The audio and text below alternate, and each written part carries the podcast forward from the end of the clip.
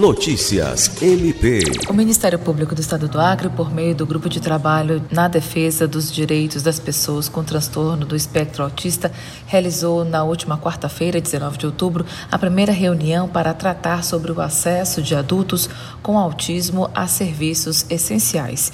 A reunião foi conduzida pela coordenadora do GTTEA, Procuradora de Justiça, Gilceli Evangelista, e contou com a presença da promotora de Justiça, Diana Tabalipa Pimentel e de representantes da Universidade Federal do Acre, da Defensoria Pública do Estado e da Ordem dos Advogados do Brasil Seccional Acre. Além das instituições, o encontro teve a participação de integrantes de associações da causa autista no Acre, profissionais especializados e de pessoas adultas com TEA, que deram depoimentos sobre as demandas desse público específico.